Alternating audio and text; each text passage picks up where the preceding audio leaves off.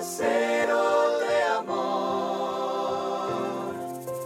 un aguacero de amor, un aguacero de amor.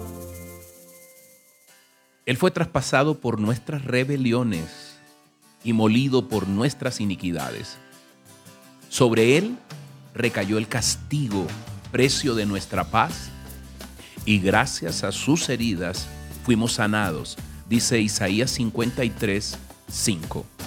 Dios te bendiga con este aguacero de amor. Aquí estamos para inspirarnos con el mensaje de Dios, para volver a soñar, para volver a creer. Hoy, fíjate bien la palabra en Isaías 53, 5. Él fue traspasado por nuestras rebeliones y molido por nuestras iniquidades. Sobre él recayó el castigo, precio de nuestra paz, y gracias a sus heridas, tú y yo fuimos sanados. Agradecido estamos, así es, Señor, contigo.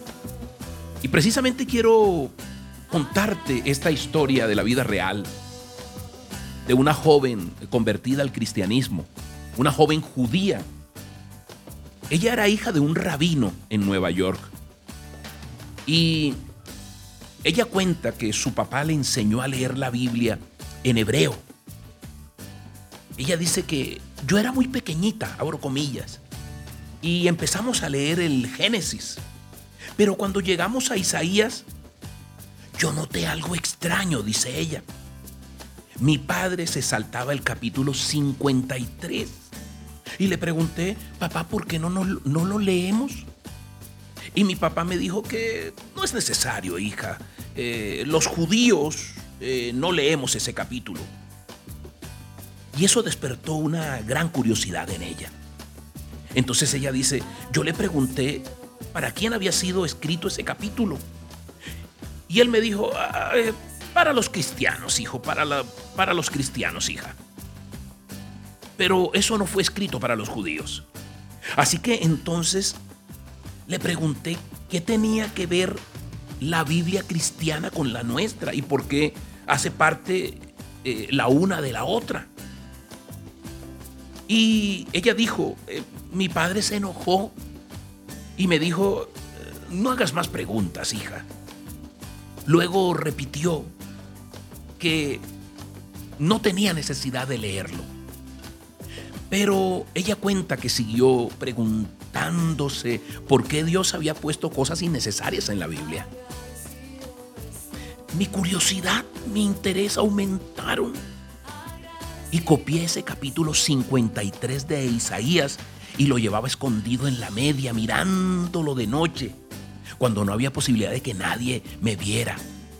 Yo tenía un cuidado, lo cuidaba más que incluso el dinero y mediante la lectura de ese maravilloso capítulo, yo llegué a aceptar a Cristo como mi Salvador. Y eso sucedió de la siguiente manera, dice ella. Yo estaba andando por una calle en Nueva York un día cuando oí a una señora que leía en voz alta este capítulo, el 53.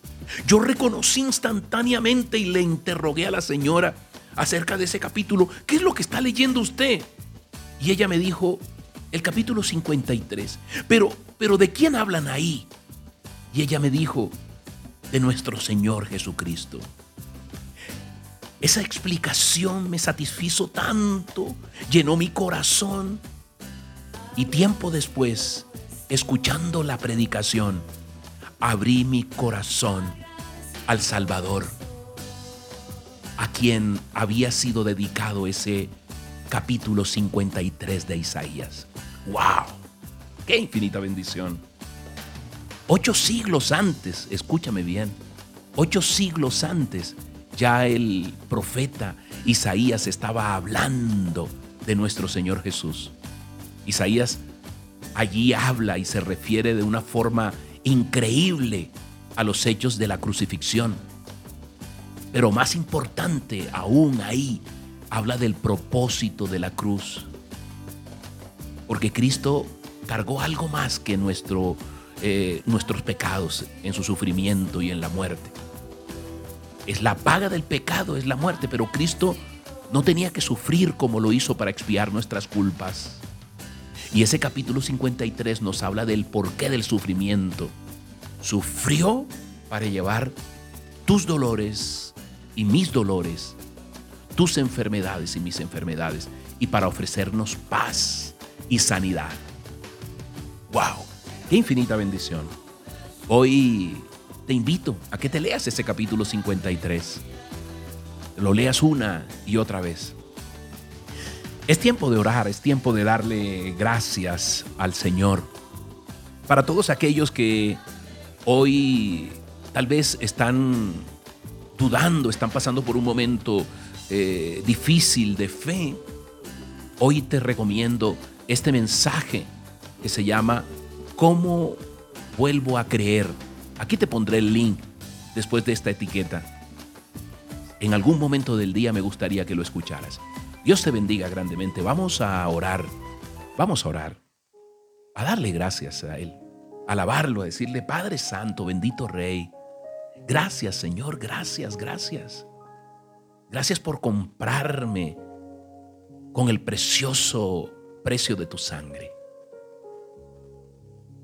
Tu amor derramado en mí, Señor, es, muestra de ese, de ese inmenso, inmenso amor, del inmenso poder de tu amor, Señor. Dile hoy gracias Jesús, hoy me rindo a ti.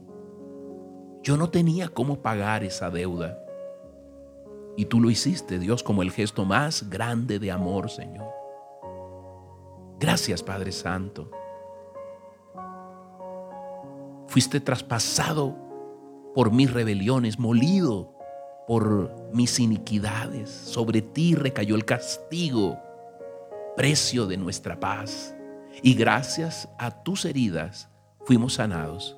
Hoy en el nombre poderoso de Jesús reclamamos sanidad mental, espiritual, física para tu vida. Hoy toma, toma esa promesa que Dios hizo en la cruz para ti, para los tuyos. Gracias Señor Jesús por escucharnos, gracias por tu amor. En el nombre poderoso tuyo Jesús. Amén y amén. Soy Moisés Angulo y Dios te dice, yo voy contigo con este aguacero de amor. Que tengas un día maravilloso.